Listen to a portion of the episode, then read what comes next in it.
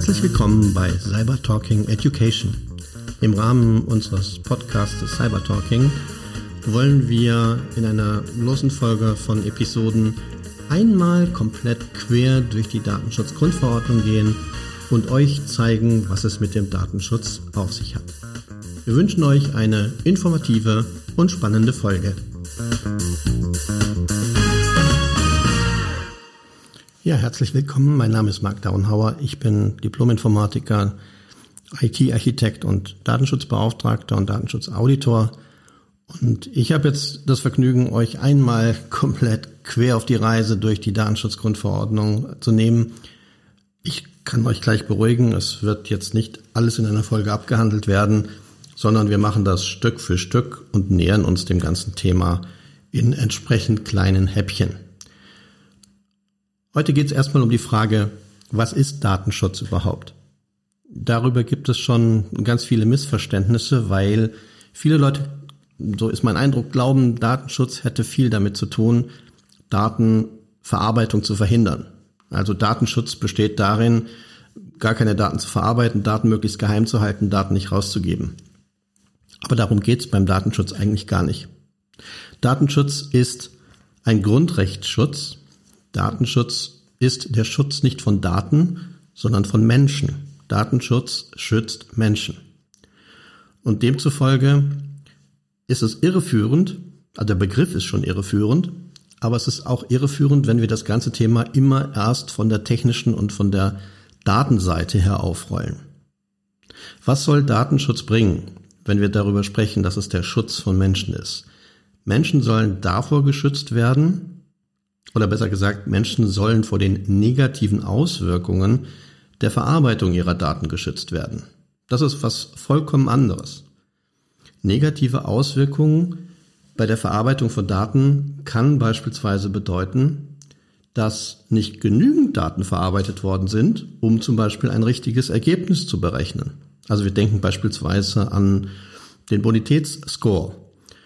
Man glaubt es vielleicht nicht, aber viele der Auskunfteien, da können wir auch die, die große aus Wiesbaden mit dazu nehmen, haben oft viel weniger Daten über Betroffene, als sie gerne zugeben würden. Und das heißt, dass sie aus wenigen Daten eigentlich einen Bonitätsscore ermitteln müssen.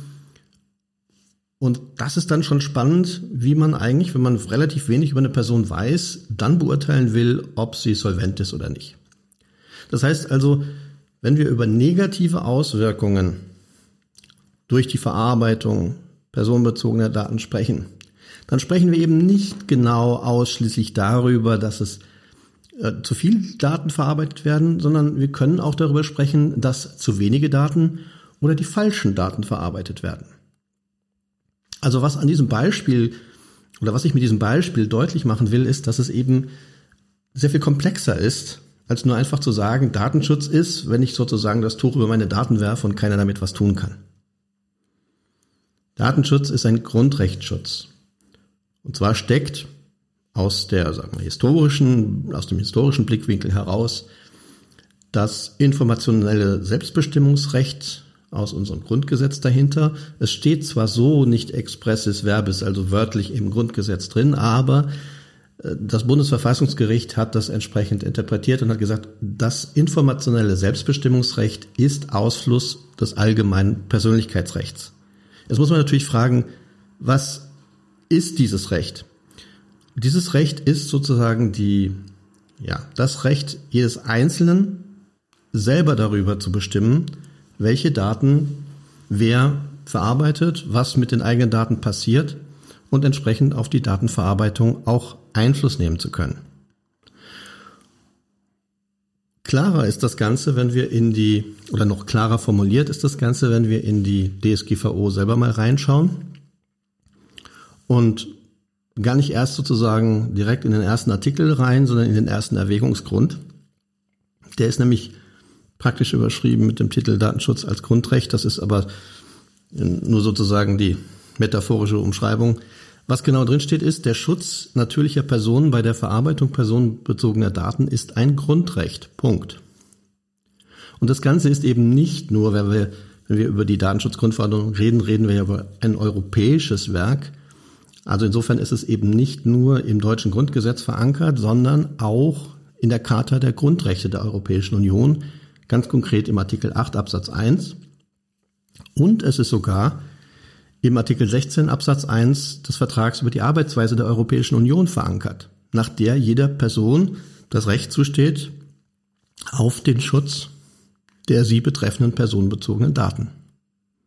Also wir sehen, das ganze Thema ist eigentlich sehr stark verankert, auch in unserer Rechtsordnung verankert.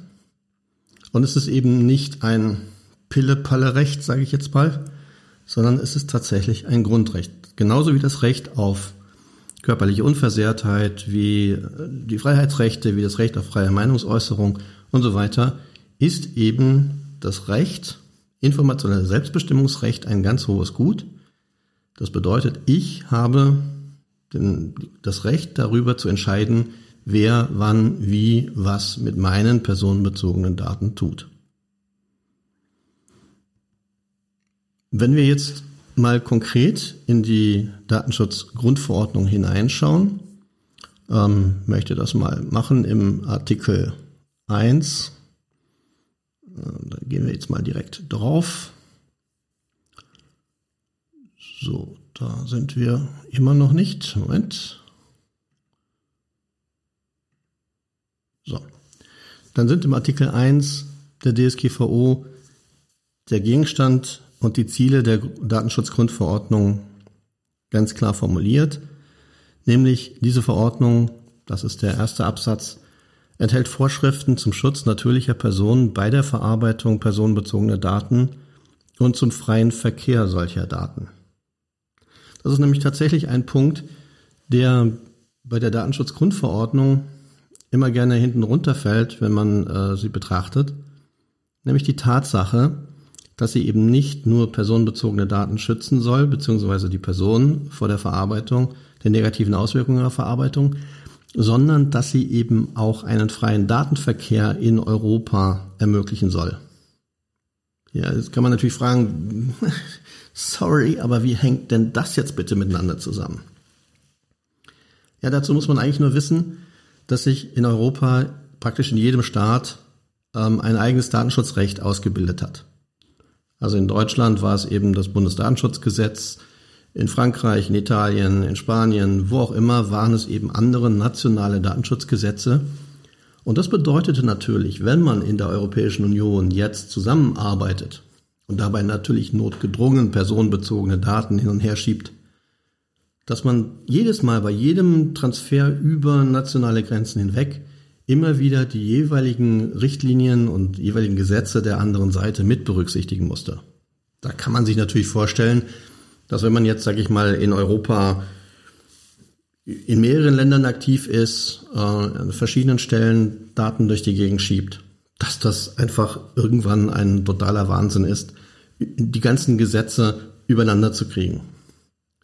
Also heißt das Datenschutz auf der einen Seite, aber auch eine Harmonisierung auf der anderen Seite, dass man in ganz Europa sich möglichst einheitlich dem Datenschutz zuwendet und einheitliche Regeln aufstellt, damit ich mir nicht jedes Mal, wenn ich grenzüberschreitenden Datenverkehr habe, wieder von vorne Gedanken darüber machen muss, was ist denn erlaubt, was ist nicht erlaubt, was ist möglich, was ist nicht möglich.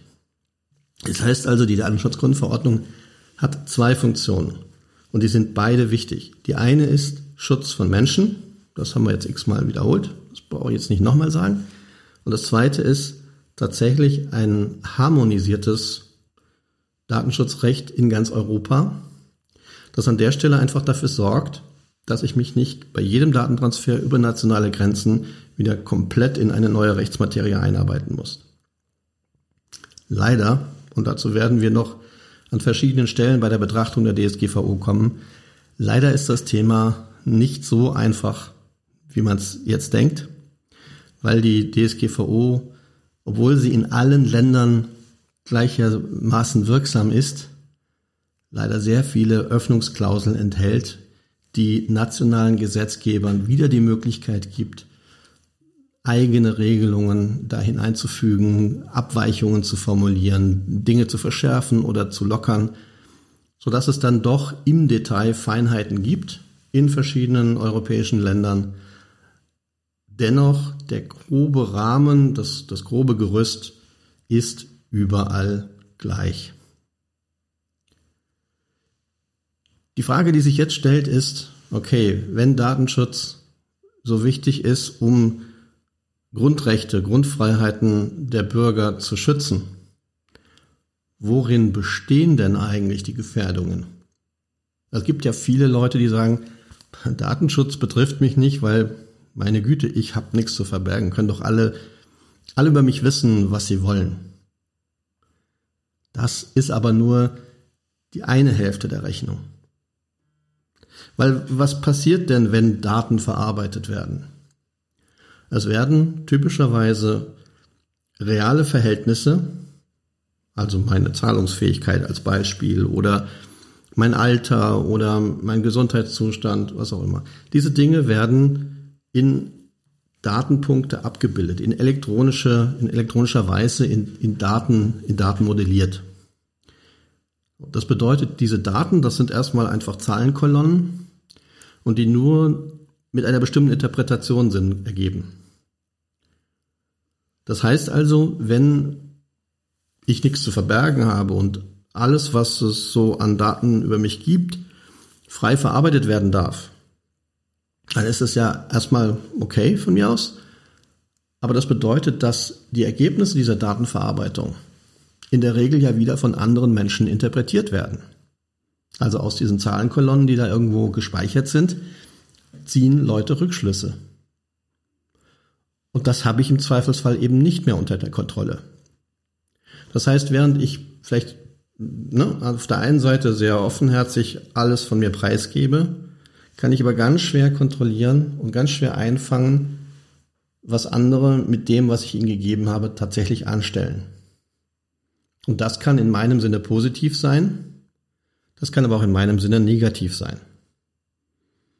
Und genau an dieser Stelle hakt nämlich der Datenschutz ein. Der sagt, der sagt nämlich nicht, ich muss alles geheim halten. Der sagt sehr wohl, ich kann alles preisgeben. Aber er sagt eben auch, dass diejenigen, die dann mit meinen Daten arbeiten, dass die so damit arbeiten müssen, dass ich vor negativen Auswirkungen dieser Verarbeitung geschützt bin. Nehmen wir nochmal das Beispiel vom Anfang, nehmen wir nochmal das Beispiel mit der, äh, mit der Solvenz, mit der Kreditauskunft, Bonitätsauskunft. Wenn jetzt also dort gar nicht genug Daten über mich vorliegen, um meinen Bonitätsstatus adäquat abzubilden, kann das ja dazu führen, dass jemand anders, wenn ich zum Beispiel eben einen Kredit beantrage, sagt, der Downauer, uh, nee, besser nicht, weil der wohnt im falschen Viertel, der hat die falschen Freunde, der fährt das falsche Auto. Ganz, ganz, ganz schlecht. Dass diese Daten möglicherweise gar nichts mit meiner Bonität zu tun haben, sondern bestenfalls statistisch korrelieren mit einer gewissen Bonität. Das ist etwas, was ich selber gar nicht mehr in der Hand habe, zu sagen, Leute, lasst es, weil das hat mit meiner Bonität nichts zu tun. Und damit ich jetzt plötzlich nicht vor die Situation gestellt werde, dass Leute irgendwelche Daten von mir sich greifen, die in irgendeiner Form auswerten, interpretieren und dann ihre Schlüsse draus ziehen, die mit der Realität eigentlich nichts mehr zu tun haben, mir aber sozusagen meinen Kredit verhakeln oder dafür sorgen, dass der Kredit viel teurer wird. Das ist natürlich eine negative Wirkung. Und die hat eben nichts damit zu tun, ob ich jetzt sehr sparsam mit meiner Datenweitergabe bin oder ganz offenherzig. Am Ende des Tages soll der Datenschutz eben genau hier Regeln aufstellen, die dafür sorgen, dass ich nicht dem Ganzen hilflos ausgeliefert bin, sondern dass erstens die Leute, die meine Daten verarbeiten, sich an bestimmte Grundregeln halten müssen und zweitens, dass ich die Möglichkeit habe, auf diese Datenverarbeitung Einfluss zu nehmen. Daraus leiten sich dann später, da kommen wir natürlich im Laufe der Folgen dazu, die Betroffenenrechte ab. Ich hoffe, das hat euch jetzt mal einen ersten groben Einblick gegeben, wie die Dinge hier miteinander zusammenhängen und dass es eben nicht ausschließlich darum geht, Daten geheim zu halten. Und Datenschutz ist jetzt nicht irgendwie gleichbedeutend mit Informationsschutz zum Beispiel. Manche Leute verwechseln auch Datenschutz und der Schutz von Geschäftsgeheimnissen. Das wäre sowas ähnliches. Nein, ist es überhaupt nicht. Das eine hat mit dem anderen null zu tun. Datenschutz hat auch mit der Geheimhaltung nichts zu tun. Das einfach nochmal im Hinterkopf behalten. Und dann freue ich mich, wenn wir uns, ja, in der nächsten Folge wieder hören, wenn es dann darum geht, wie wird Datenschutz nach der DSGVO so organisiert, dass ähm, es mir als Betroffenem nützt und dass es auch den Unternehmen oder den Datenverarbeitern einen klaren Rahmen gibt, um zu sagen, was ist erlaubt und was ist nicht erlaubt. Ja, dann ähm, noch viel Spaß, bleibt gesund und wir hören uns hier an gleicher Stelle wieder.